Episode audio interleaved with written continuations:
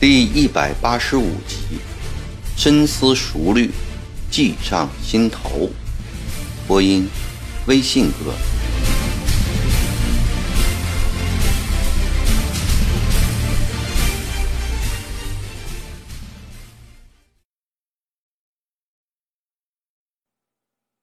僧格林信和逸轩一前一后进了西暖阁。僧格林沁见两位皇太后端坐在炕上，前面并没有黄幔帐，不觉得大吃一惊，忙跪下磕头，不敢仰视。逸仙也跟着跪下，都请起来吧。今天是咱们自己家人聚会，不要这多礼节了。慈禧对着两个跪倒在她脚下的须眉男子嫣然一笑地说：“你们看，咱们姊妹也没有设帘子，都是自家手足，要这个帘子做什么？”僧格林信和逸轩周身滚过了一顿暖流，坐到了两宫皇太后的对面。慈安蔼然吩咐：“给僧王和七爷敬茶。”两个宫女用鎏金铜盘端上两杯茶来，摆在僧格林沁面前的是一个血红玛瑙杯，摆在逸轩面前的是一个松花翡翠杯，泡的都是福建巡抚徐中干进贡的闽南乌龙茶。只见慈禧的手一挥，所有的太监宫女都悄然无声地退出了西暖阁。子子，你先说吧。尽管慈安的年纪小于慈禧，但名分却在慈禧之上，慈禧不得不叫她子子，自称妹妹。而每次召见陈宫一样，慈禧在说话之前都要说上这样一句话，也和每次一样，慈安照例回答这样一句话：“我们姊妹之间。”还讲什么客气？你就先说吧。子子既然要我先说，我就先说几句。慈禧说过这句客套话后，以轻柔动听的女人声调开始了她的正题。玄德殿的师傅要皇帝背书经，皇帝今儿就不来了。今个我们姊妹。请僧王和七爷来，就是要听听你们对南面湘军的看法。曾国藩的湘军立了大功，克服了江宁，这是大家都知道的事。不过，湘军进了江宁后，放火烧尽了长毛的伪宫殿，长毛多年聚敛的财富都变成了湘军将领的私产，朝野对此都很愤慨。我们姊妹也觉得曾国藩、曾国荃兄弟有负朝廷的厚望。前些日子，曾国藩说才相勇，但至今并无行动。两位王爷说说，朝廷对湘军应如何处置？慈禧的话刚一说完，曾格林心便迫不及待地走道：“太后！”奴才早就看出湘军不是个什么好东西。三年前打下安庆的时候，就有人向我禀报，说湘军把安庆城洗劫一空。这次打江宁更是疯狂，金银财宝掠夺光不说，连江南的女子都给他们抢尽了。老百姓说，湘军都是强盗、畜生。比长毛坏多了，太后，奴才还是先前的那句话，削掉曾家兄弟的爵位，把曾国荃等人押到刑部审讯去，强行解散湘军，派我八旗子弟兵进驻江宁城。慈安笑道：“曾王说的有道理，但曾国荃也没有造反的迹象。”若是把他押到刑部，别人会说朝廷亏待功臣的。怎么没有造反的迹象呢？湘军本是团练，仗打完了就得解散。不想造反，为何迟迟不解散呢？僧灵信是满族亲贵中最能打仗的人，又是咸丰帝姑母的养子。咸丰帝生前对他都很客气，更助长了他的骄横跋扈。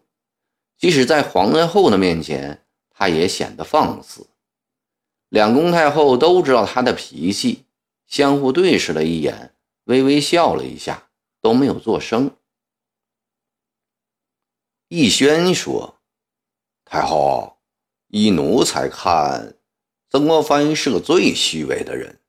打下安庆时，曾国荃把韦英王府的全部财产都运回了他的湖南老家去了，用这笔钱给他的每个兄弟都买了田、起了屋。正因为这样，曾国藩明明知道却不作声，他又得了财产，又得了廉洁的名声。这次打下江宁，他上周五说所传金银如海、财货如山的话都是假的，就是连三岁的小孩子也哄不过去的。既然没有金银财货，为什么要放火把长毛的伪王宫、王府都烧掉？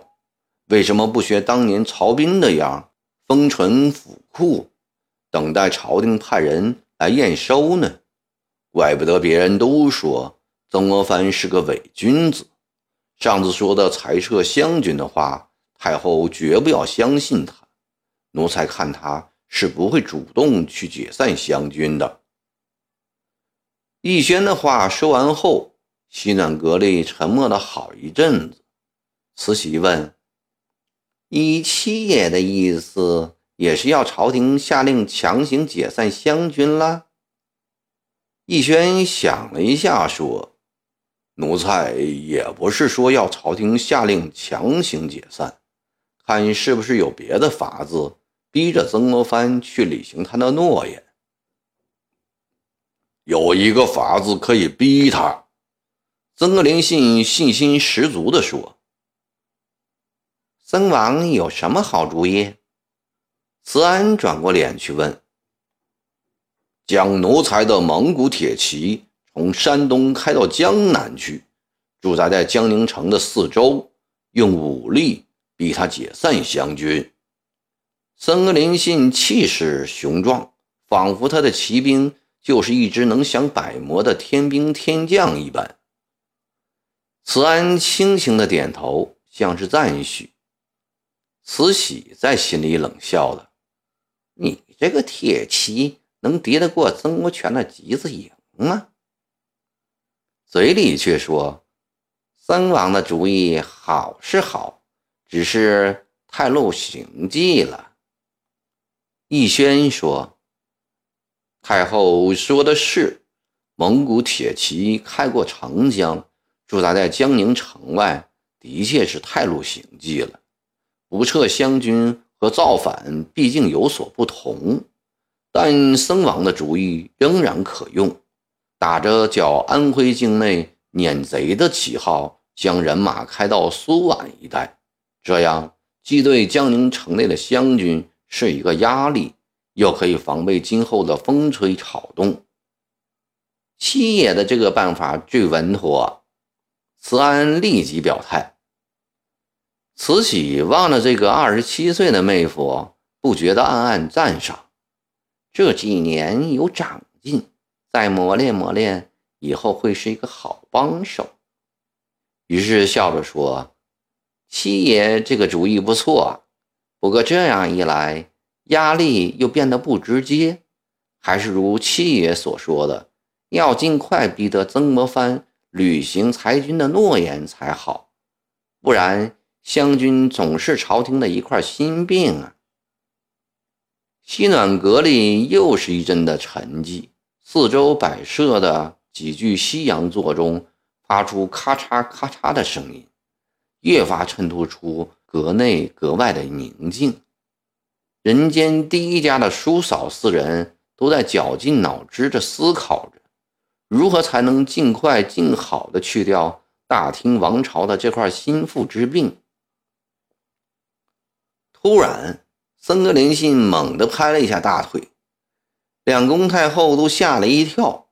他意识到了自己的失态，忙说：“呃，奴才失礼，请太后饶恕。”慈禧忙笑了，说：“僧王心中一定有了好主意。”思安也笑了，说：“不要紧的，就像自己家里一样，僧王也不必介意。”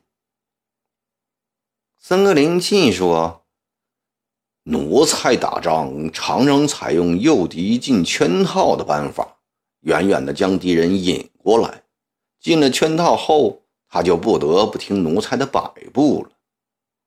逸轩兴奋起来。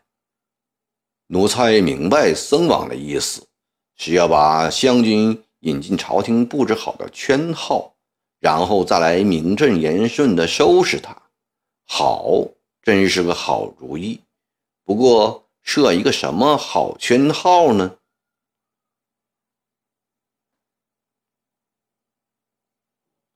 是的呀，是个什么好圈套呢？曾国藩可是一个很有心计的人呀。慈安面有难色，他于这方面是一点主意都没有的。有个最简单的办法，曾格林信说：“皇上下道懿旨，说要曾国藩进京觐见太后，当面嘉奖。”奴才再派几个人在半途杀掉他，事后杀两个替死鬼了结。曾国荃已开缺了，曾国藩这一死，湘军群龙无首，自然也就瓦解了。孙格林信说完后，看了两个太后一眼，自以为这是最好的主意。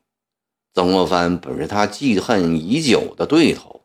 现在却通过太后的手来除掉他，岂不太令人惬意了？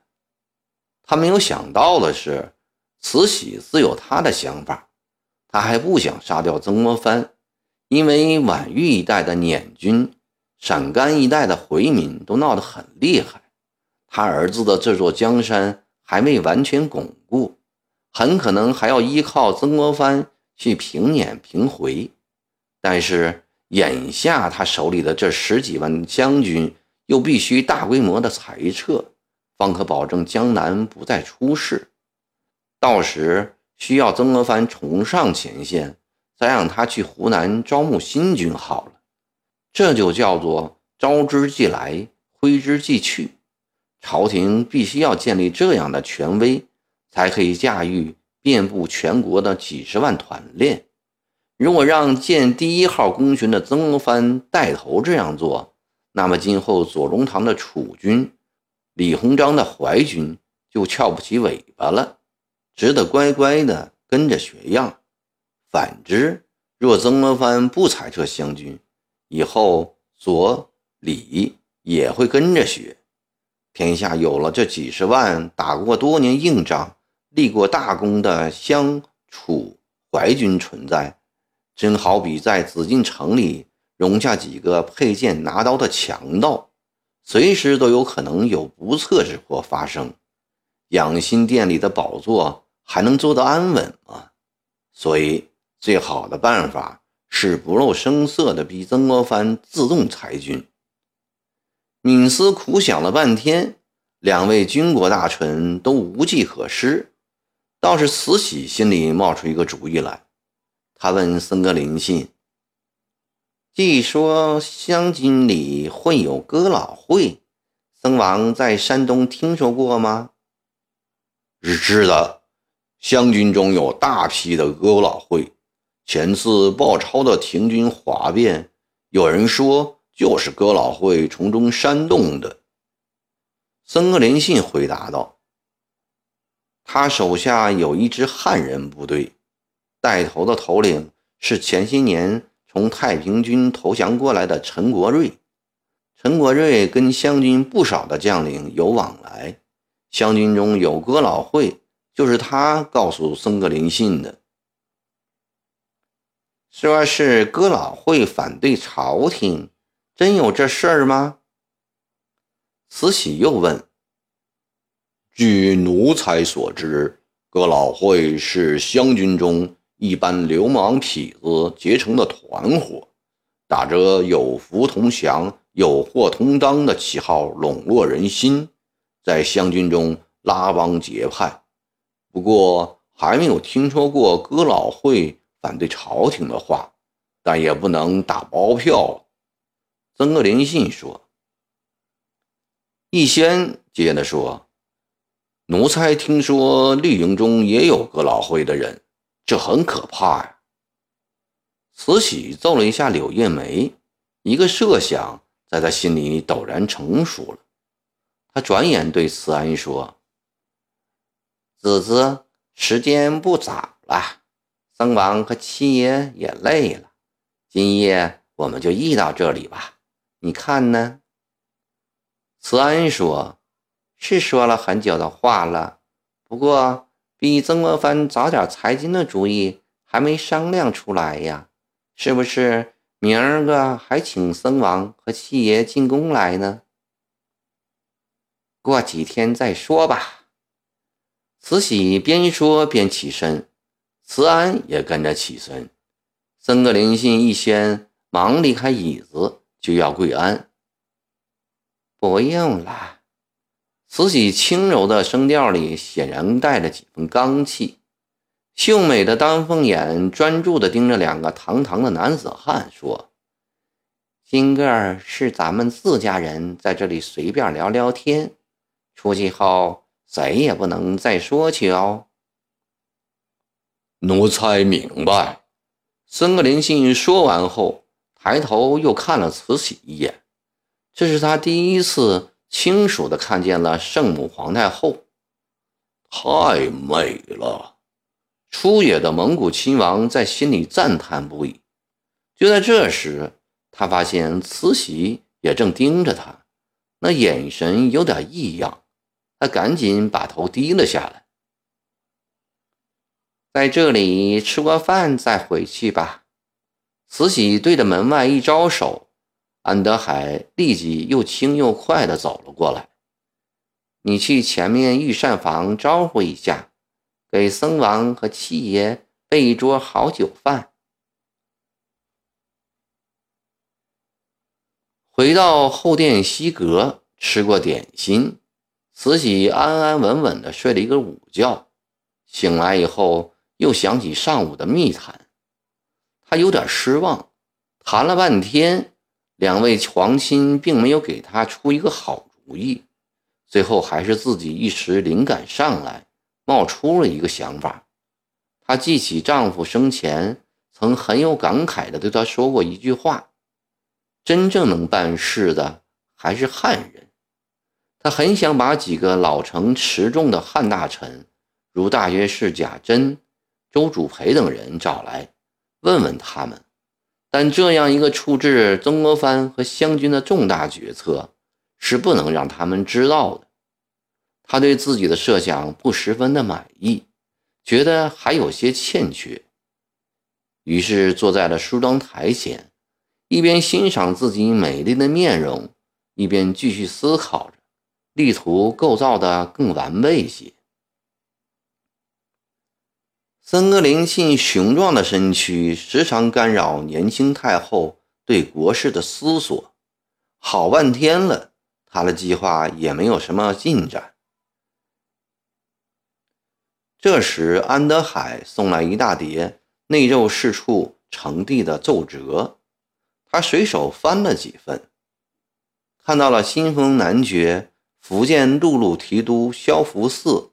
奏请回籍奔赴丧的折子，他突然脑子一转，又有了一个新的主意。第二天一大早，兵部两个年轻力壮的折差背着两份绝密的上谕，以每日五百里的速度，分别向武昌和南昌飞奔而去。